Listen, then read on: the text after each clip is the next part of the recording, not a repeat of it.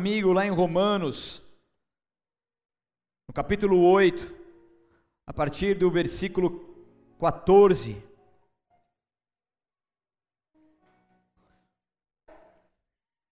Aleluia. Romanos 8, para mim, um dos capítulos mais espetaculares da Bíblia Sagrada. Aqui existe diversos segredos para todos nós. A gente vai aprender mais um de muitos que aqui estão. Então, em Romanos, no capítulo 8, a partir do versículo 14, a palavra de Deus diz assim: Porque todos que são guiados pelo Espírito de Deus são filhos de Deus. Repita comigo: filhos de Deus. Pois vocês não receberam um espírito que os torne de novo escravos medrosos, mas sim o Espírito de Deus que os adotou como seus filhos, como seus próprios filhos.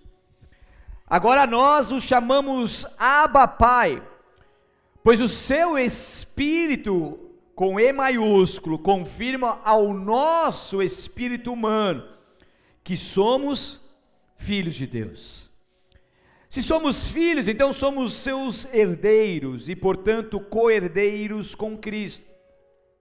Se de fato participamos de seu sofrimento, participaremos também de sua glória. Considero que nosso sofrimento de agora não é nada. Repita comigo: nada. Não é nada comparado com a glória que ele nos revelará mais tarde pois toda a criação aguarda com grande expectativa o dia, o dia em que os filhos de Deus serão revelados. Toda a criação, não por vontade própria, foi submetida por Deus a uma existência fútil, na esperança de que com os filhos de Deus a criação seja gloriosamente liberta da decadência que a escraviza. Pois sabemos que até agora toda a criação geme como em dores de parto. E nós, os que cremos, também gememos. Embora tenhamos o Espírito em nós, com E maiúsculo, como antecipação da glória futura, pois aguardamos, aguardamos, ansiosos, pelo dia em que desfrutaremos nossos direitos de adoção incluindo a redenção de nosso corpo.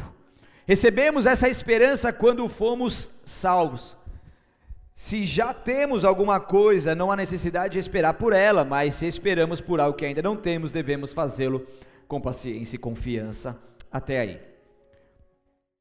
Esses poucos versículos falam de muitas coisas maravilhosas, a gente vai explanar alguma delas, não dá para explanar tudo, aonde você vai poder aprender diversos segredos espirituais diversos princípios de Deus, que ao entendermos isso, consequentemente muda a nossa vida drasticamente para muito melhor.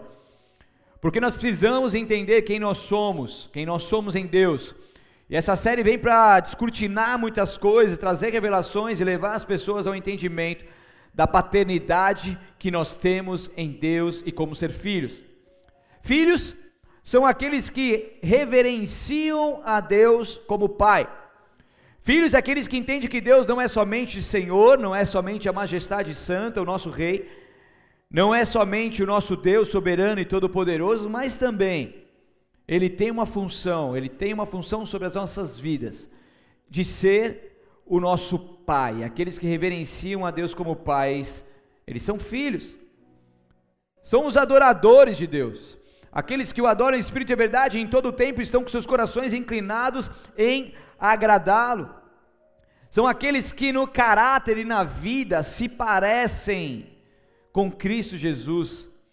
Aqueles que são governados pelo Espírito Santo, aqueles que não têm a vontade própria reinando no seu coração, mas aqueles que, que permitem que a vontade de Deus os guie.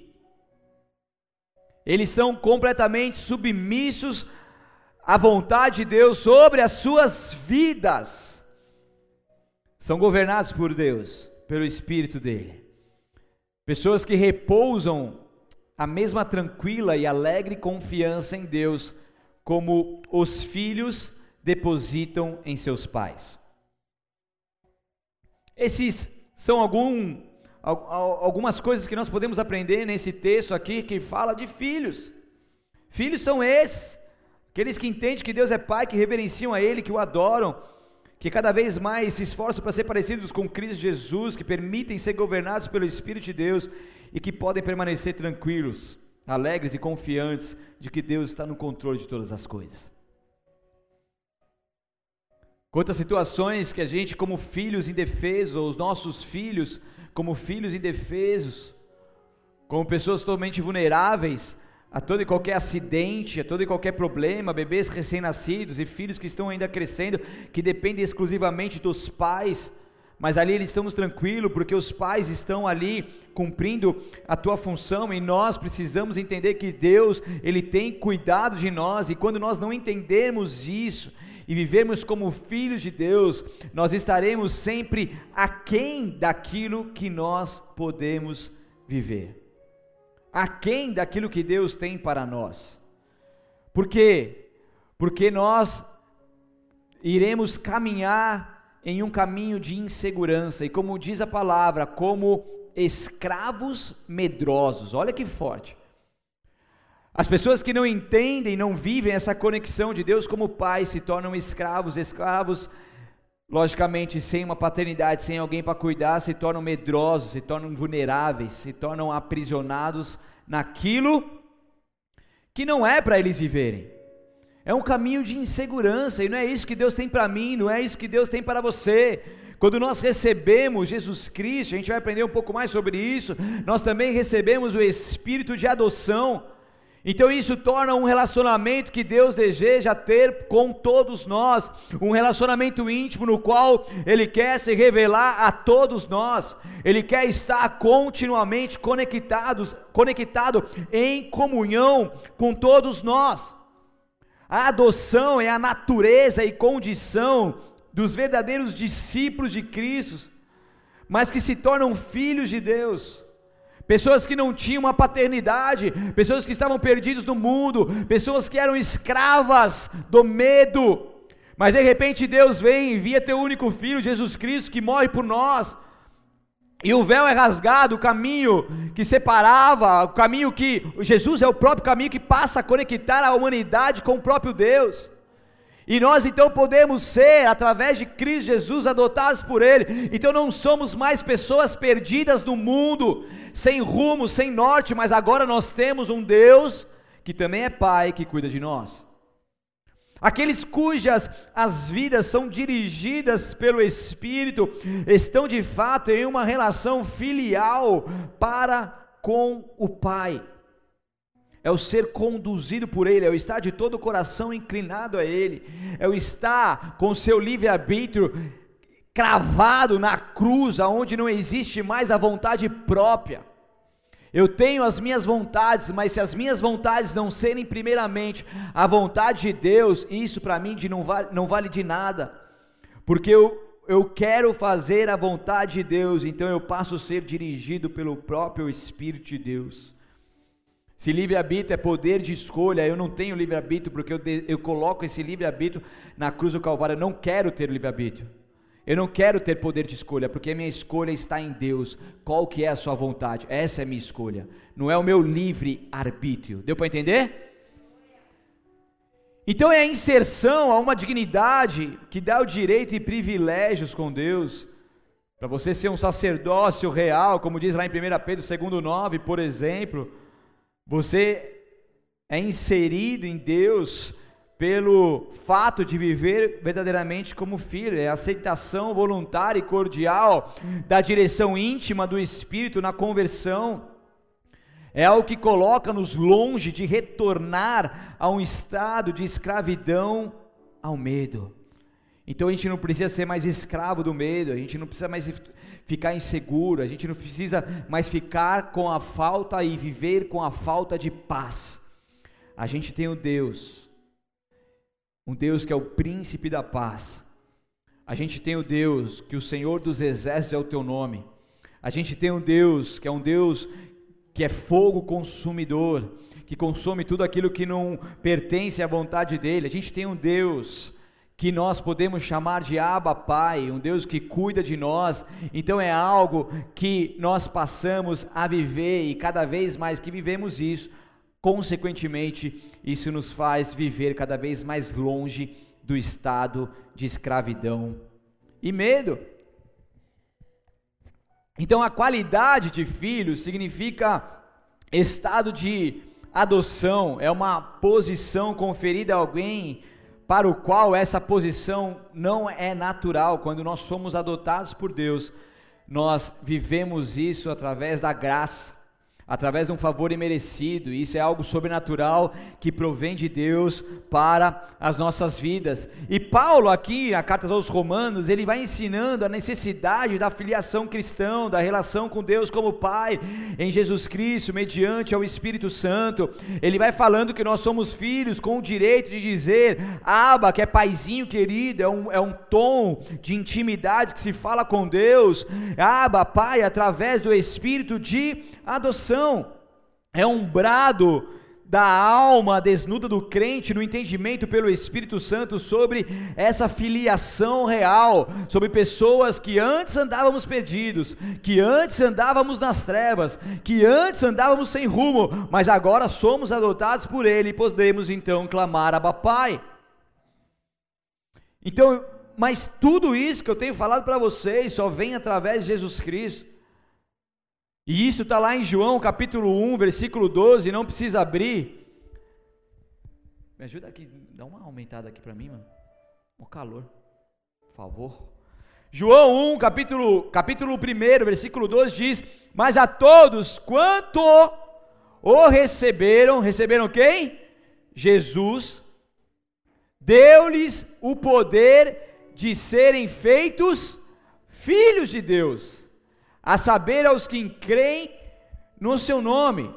Então aqui está dizendo que aqueles que recebem Jesus Cristo como seu Senhor e Salvador, aqueles que vivem uma vida entregue a Ele, Deus deu o poder de essas pessoas serem feitas filhos e filhas de Deus, pessoas que creem no seu nome.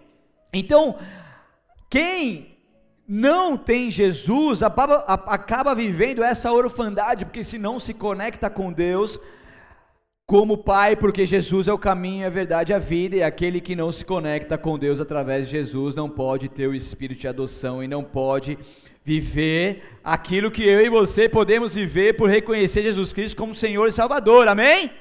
Estão comigo ou não estão? Então não tem o Espírito Santo, não tem o direito à herança, não pode usufruir dessas bênçãos que Deus tem para nós.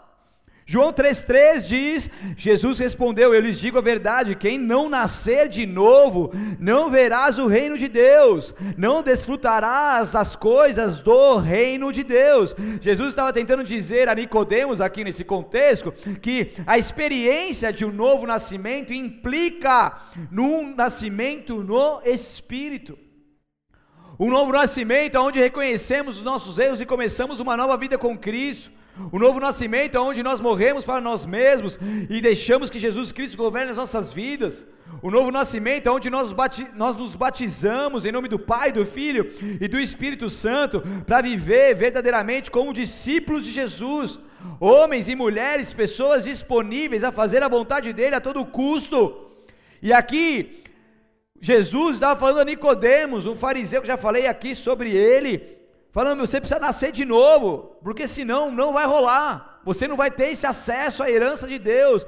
Não possuímos, nós não possuímos mais uma promessa que se cumprirá. Mas em Cristo Jesus nós possuímos uma herança, uma herança dada por Deus através dele, porque em Cristo nós nos tornamos herdeiros, filhos gerados pelo próprio Deus. Fala para o seu vizinho aí, você é herdeiro. Você é herdeiro, você é herdeira. Você tem acesso ao Deus Todo-Poderoso, você tem acesso ao palácio, você tem acesso ao banquete celestial. Você tem disponível ao seu favor todos os anjos do, os anjos do Senhor que trabalham ao nosso favor, você tem disponível a sua vida o Espírito Santo de Deus, o poder de Deus está sobre nós. Nós somos herdeiros. Abra comigo lá em Efésios, capítulo 1, versículo 4, 4 ao 7 apenas.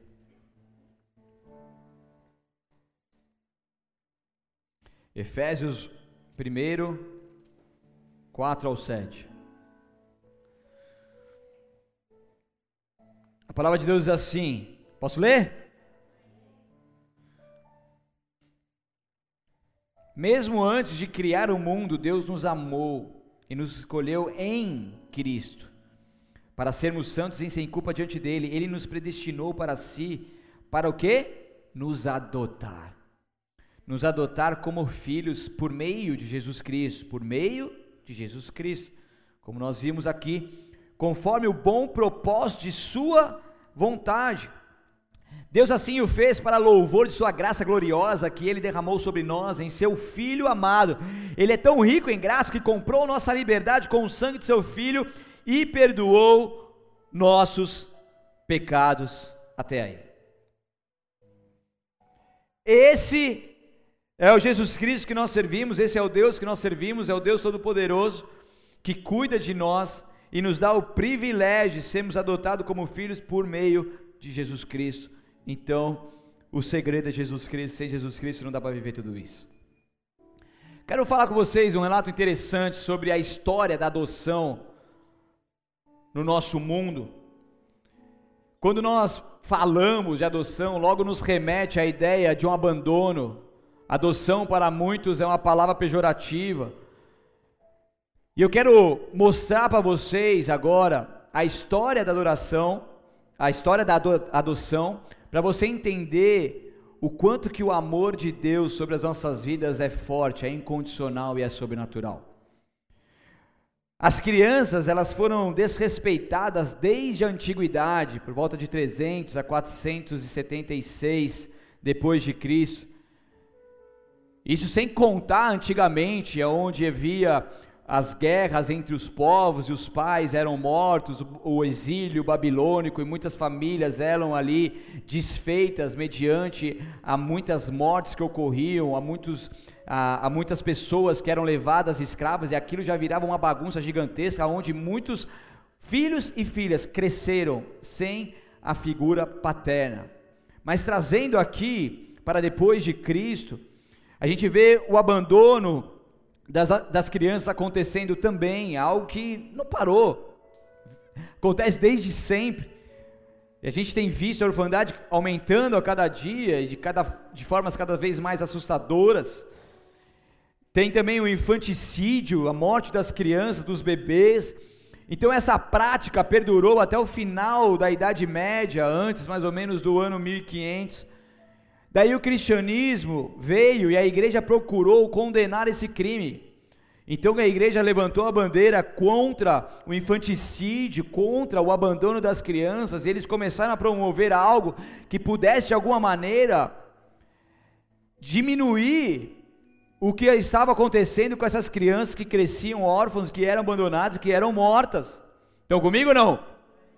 Então, na Idade Média, e principalmente na Europa, não havia modalidade de adoção. Isso começou a ser crime, mas nessa na Idade Média não existia essa modalidade de adoção, pois essas crianças eram consideradas frutos de adultério e do incesto.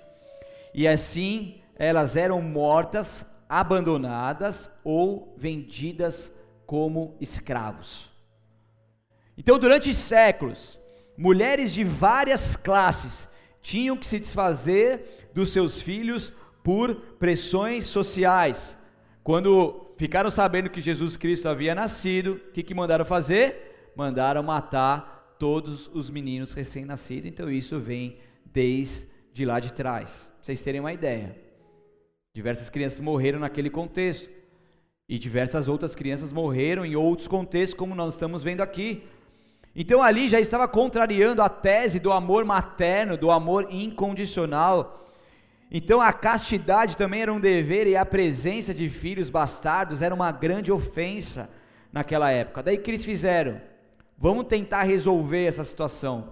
E a igreja, ela começou a criar as rodas dos expostos. Quem já ouviu falar disso? Misericórdia rodas dos expostos, para você ter uma ideia, eles eram colocados na, nos muros ali de, das igrejas católicas.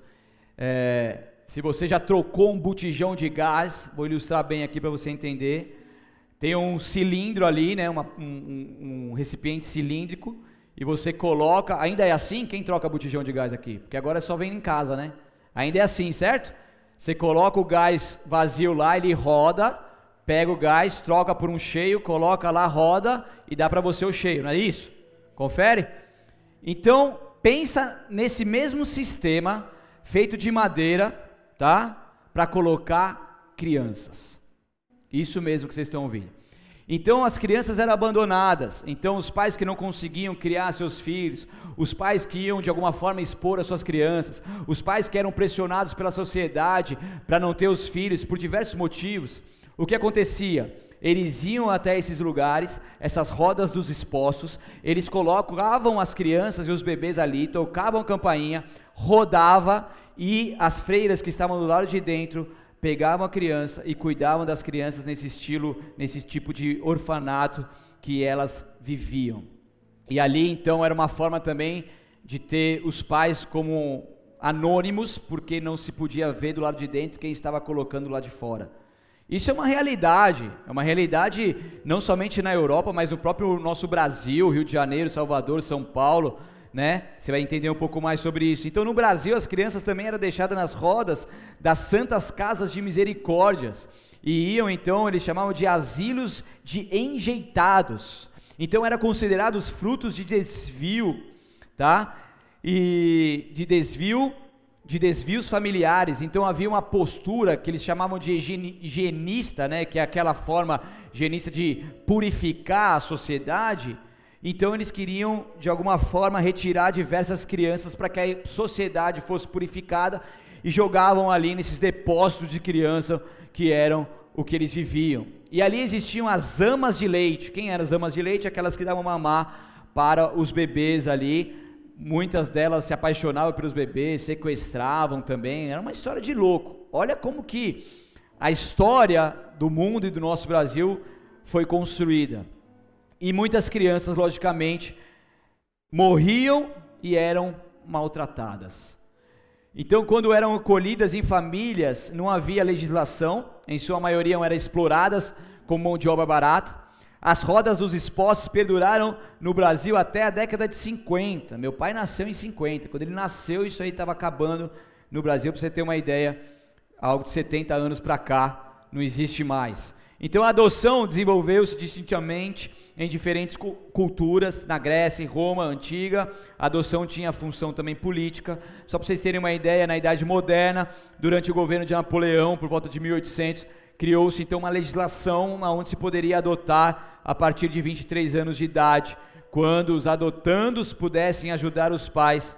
Então, somente após a Segunda Guerra Mundial, em razão do número de órfãos também aí, as guerras sempre ceifando a vida de muitos pais, houve maior atenção ao tema, e daí em 1959, tá? Quase 60 anos, a Declaração Universal foi criada, então surge a Declaração Universal dos direitos da criança. Até hoje, até hoje é uma situação muito complexa, falando aqui do nosso Brasil, em questão de adotar, por isso que tem essa questão da, da adoção à brasileira que acontece muito, não somente aqui, mas em diversas outras partes do Brasil e do mundo, né? E a gente não tem tempo para discorrer mais esse tema, mas para você entender o quanto que isso é complexo e o quanto que essa história ela vem realmente mostrando para nós uma realidade muito cruel com essas crianças que cresciam sem pais, com muitas crianças que até mesmo tiveram as suas vidas perdidas ali devido aos maltratos, devido a muitas outras coisas, até mesmo o trabalho escravo. Só que é interessante que quando você pega a cultura romana, o filho ali adotado, ele perdia, ele era adotado ali, então, mas ele perdia todos os direitos que possuía em a sua relação à família anterior. Então, com a sua família anterior não existia mais nenhum vínculo. Mas ele, ele recebia todos os direitos como como o filho legítimo em sua nova família. Ou seja, o adotado, ele tinha os mesmos benefícios de um filho legítimo por uma família. Então ele se tornava herdeiro dos bens de seu novo pai. Estão comigo? E aqui nos mostra que, da mesma forma, quando alguém se torna cristão, essa pessoa ela passa também a receber todos os privilégios e benefícios de filho na família de Deus. E, e é interessante que a adoção não é como um filho que nasce do ventre da mãe, aonde a gente não escolhe como que vai ser, é, a idade, o jeito, enfim. Mas a adoção você escolhe. Quando Deus nos adotou, Ele olhou para nós e falou assim: Eu quero esse, eu quero essa, eu quero esse, eu quero essa. E Ele, por livre e espontânea vontade, Ele adotou cada um de nós. Por quê? Porque Ele simplesmente quis. E ao adotar cada um de nós, porque Deus, Jesus, ele veio, ele veio para pregar para os seus, ele foi rejeitado. Então, ao adotar cada um de nós, ele, Deus fala assim: esses são os meus filhos, pela minha graça e pela minha misericórdia, eu os dou o mesmo direito de filhos legítimos e os coloco agora e os enxerto agora na videira verdadeira. Eles são herdeiros comigo, são co-herdeiros com Cristo e eles serão todos os benefícios que eu tenho para eles porque eu os adotei. Uau!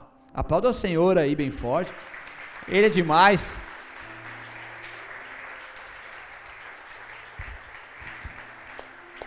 Então não importa o nosso passado, não importa as nossas famílias de origem, não importa as nossas rejeições, não importa aquilo que nós vivemos, o que é importante nós entendermos aqui agora, nesse momento, é que nós temos uma aliança com Cristo, nós fomos adotados por Ele, então perca todos os seus direitos com famílias anteriores, com aquilo que nós vivíamos, com as alianças que nós tínhamos no passado, para que você se conecte exclusivamente com Deus, como seu Pai, como aquele que foi verdadeiramente adotado por Ele, porque Deus o ama incondicionalmente, e pode o pai e a mãe abandonar o seu filho, mas o Deus, o nosso Deus, Deus nunca, nunca abandona os seus. Ele traz para perto, ele acolhe, ele adota.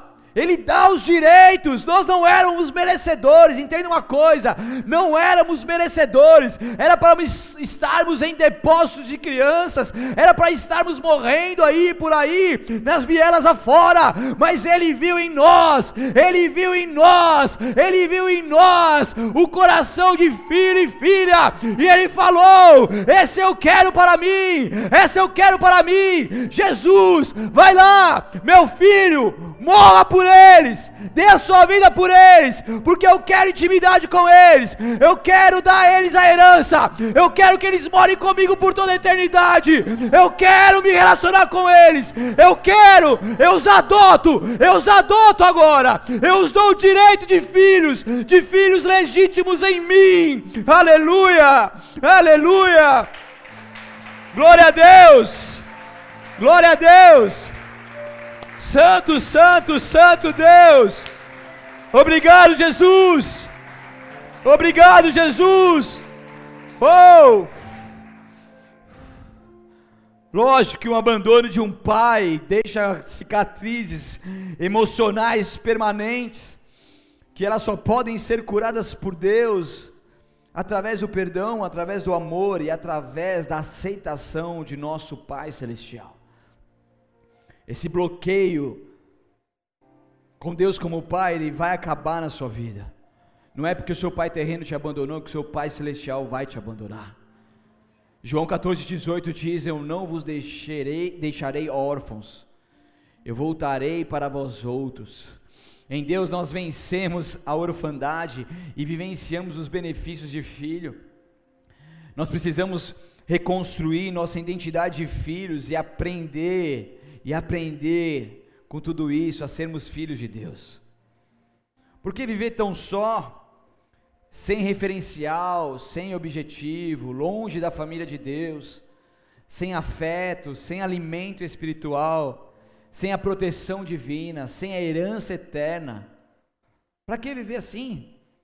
Deixa Deus te adotar e você vai ter todos esses benefícios. Porque Deus é muito mais do que um amigo, Ele é Pai um pai que você precisa para que você possa ser curado por ele e chamá-lo também de Abba, Pai. Em Gálatas 4, versículo 3, abra comigo rapidamente.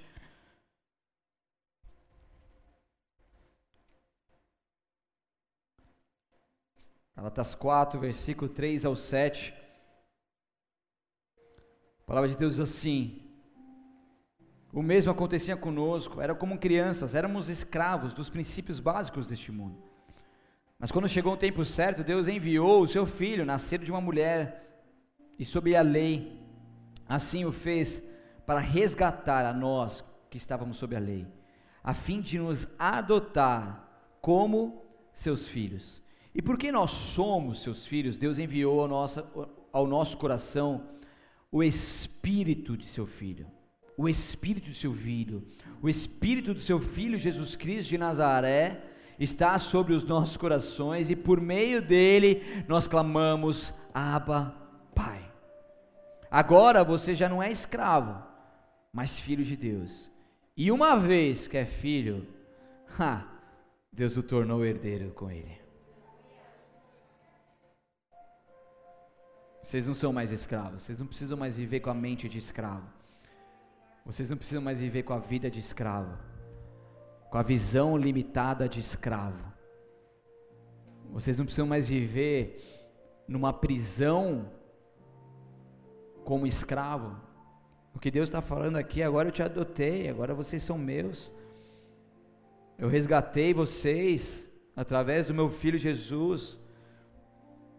E Deus enviou ao nosso, ao nosso coração o Espírito do próprio Deus, o Espírito próprio Deus, o Espírito Jesus Cristo, e por meio dele, por meio dele, sempre por meio dele, nós podemos clamar: Abba, Pai, herdeiros dele, herdeiros dele. E nós precisamos crescer em Deus para podermos assumir aquilo que é nosso. Cristianismo não é um movimento ou uma religião, é trazer para dentro de nós o sentimento do Pai. Se eu sou filho, eu sou herdeiro de Deus por meio Jesus Cristo. Se eu sou filho, eu preciso carregar dentro de mim o próprio caráter de Deus. Nós precisamos viver a convicção de quem é nosso Pai e de que somos filho dele ao ponto de as nossas atitudes manifestarem isso e andarmos nessa identidade de filhos de Deus. Você é filho de quem? Sou filho de Deus. Percebi. Fala igualzinho a Ele. Anda igualzinho a Ele. Se veste igualzinho a Ele. Você é filho de quem? Filho de Deus. Filho de Deus.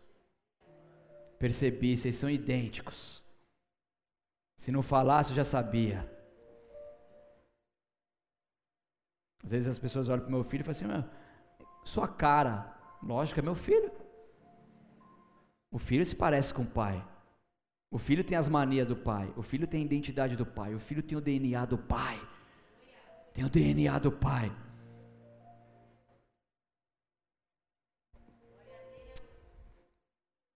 É essa identidade que nós precisamos viver.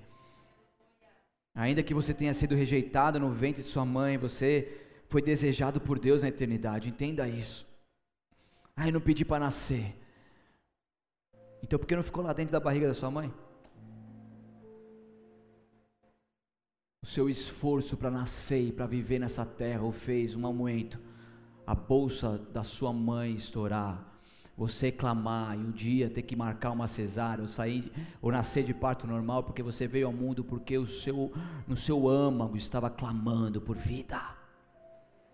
Por vida. E quem deu esse fôlego de vida para você foi o seu Pai Celestial. Você pode ter sofrido, você pode ter sido abusado, abusado, rejeitado, você pode ter apanhado muito, ter sido socado. Seu pai e sua mãe pode ter te batido com cabo de vassoura, isso trouxe marcas para você até hoje, mas eu quero dizer uma coisa. Que ainda que isso tenha vivido, que você tenha vivido, você foi desejado, desejado por Deus na eternidade. Ele desejou e planejou você antes mesmo que você fosse gerado. Antes mesmo que tudo isso acontecesse. Ele nos elegeu nele antes da fundação do mundo, como nós vemos aqui. Entenda uma coisa: avivamento não é o que você recebe, mas é a resposta que você dá para aquilo que você recebe. Você pode passar anos aqui recebendo muitas palavras. Você pode passar anos na internet recebendo muitas palavras. Você pode ler a Bíblia e receber muitas palavras. Mas, se você não der a resposta àquilo que você recebe, você nunca viverá um avivamento. Dê a resposta para Deus agora, nessa noite. Dê a resposta de uma pessoa que está entendendo as revelações de Deus. Dê uma resposta de um avivamento que começa a sair dentro de você, assim como diz lá em João 7,38, que quem crer em Jesus, como diz as Escrituras, rios de águas vivas brotarão, fluirão do seu interior. Filhos de propósitos, filhos que se manifestam quando descobrem sua identidade em Deus e escolhem fazer a sua vontade integralmente, de forma plena, filhos que sabem de onde vêm e para onde vão de onde vêm para onde vão, porque o céu é a nossa origem, mas também o nosso destino. 1 João 5,4 diz: Pois todo aquele que é nascido de Deus vence este mundo, e obtemos essa vitória pela fé. Em Cristo Jesus somos mais que vencedores. Em João 1, do 12 ao 13, diz: Mas a todos que creram nele e o aceitaram, ele deu o direito de se tornarem filhos de Deus. Esses não nasceram segundo a ordem natural, nem como resultado da paixão, da vontade humana entre um homem e uma mulher, mas eles nasceram do próprio Deus. Eles foram criados pelo próprio Deus. Deus deu a eles o direito de se tornarem filhos. E a palavra filhos, que consta nessa passagem, muitas outras, mas nessa específica do grego, é teknon, e o teknon no original, ele significa filhos que acabaram de nascer, recém-nascidos, bebês, imaturos, que precisam crescer. Em Gálatas 4:1 diz: "Portanto, pensem na seguinte forma: enquanto não atingir a idade adequada, o herdeiro não está numa posição muito melhor que a de um escravo, apesar de ser dono de todos os bens. O herdeiro, se não for maduro, ele não está numa posição muito melhor que o escravo. É o texto está dizendo aqui porque eles são praticamente a mesma coisa, porque não se dá herança a uma criança. Ah, o bebê acabou de nascer, ó, você tem uma herança aqui, ó, toma ela aqui para você. Não, não se dá herança a um filho imaturo, mas em nós, nós temos a necessidade de crescermos e vivermos uma maturidade para podermos ter esse acesso à herança que Deus tem para todos nós. Em Apocalipse 21, terminando esse livro da revelação, no versículo 6 e 7, as palavras finais deste livro, e disse ainda: está terminado, está consumado. Jesus, ele disse: Eu sou o Alfa, o Ômega, eu sou o princípio e o fim. E quem tiver sede, darei de beber gratuitamente das fontes da água da vida. O vitorioso herdará todas as bênçãos, e eu serei o seu Deus, e ele será o meu filho. E daí a tradução de filho aqui já não é mais tecnos, aqui já é uios, que significa filhos maduros, filhos que são iguais ao pai, filhos que perseveraram até o fim e têm direito de serem chamados filhos filhos que prevaleceram nessa terra, que não se desviaram, que não pararam no meio do caminho, mas que entenderam que Ele é Pai, que não negaram Jesus Cristo nessa terra, e Ele vai os honrar na eternidade, porque são filhos maduros filhos que merecem a herança, filhos que merecem a eternidade, e o que Deus tem para mim e para você é a herança eterna, é a vida eterna, é a eternidade com Ele, porque Deus nos ama tanto, tanto, que um dia nos levará para viver com Ele por toda a eternidade por toda a eternidade. Santo, Santo Deus, nós te amamos, Deus. Ah, papai. Ah, papai. Oh! Santo, santo. Então a gente não é mais apenas um grupo de religiosos. A gente não é mais apenas domingueiros, pessoas que vão cumprir as suas escalas dominicais, mas agora nós somos filhos, nós somos uios, nós somos filhos que cresceram e entenderam que não, que quem são em Deus por Cristo Jesus. Na parábola do filho pródigo, quando ele sai da casa e diz: Dai-me o que é meu, filho imaturo, pegando a herança antes do tempo, não existe festa. Existe choro, existe dor, existe lágrima. A festa ela só ocorre quando o filho volta para assumir aquilo que é seu depois de ter amadurecido. Ele saiu como um filho tecnoso, ele saiu como um filho imaturo, mas ele voltou como uios. Ele voltou como um filho maduro que se arrependeu, que caiu em si. E aí é a festa. E aí é festa. E quando a gente lê lá em Romanos 8, 19, diz: Pois toda a criação aguarda com grande expectativa o dia que os filhos de Deus serão revelados. Os filhos serão revelados na eternidade. Os filhos serão revelados quando a igreja de Cristo for arrebatada. Quem vai ser arrebatado serão os filhos de Deus. Serão os filhos maduros, serão os uios, serão aqueles que entendem quem são em Deus, serão aqueles que vivem uma vida parecida com Ele, uma identidade de Cristo neles. Pessoas que serão ali, toda a criação, pessoas que toda a criação aguarda com grande expectativa, quando esses filhos, esses filhos verdadeiramente serão revelados para toda a humanidade. E ali nós viveremos com Deus por toda a eternidade. Então, antes de qualquer ofício que você cumpra, seja filho. Saul ele amava o trono, mas Davi amava a Deus. Então, esteja aqui por um relacionamento com Ele. Cumpra suas escalas por um relacionamento com Ele. Faça as visitas, fale com as pessoas, fale do amor de Cristo. Ore pelas pessoas por um relacionamento que você tem com Deus que é tão grande, tão maravilhoso, que você simplesmente vive os rios de águas vivas fluindo do seu interior. Você dá a resposta certa para aquilo que Deus tem para você. Nós precisamos sair desse nível tecnon para um nível uios.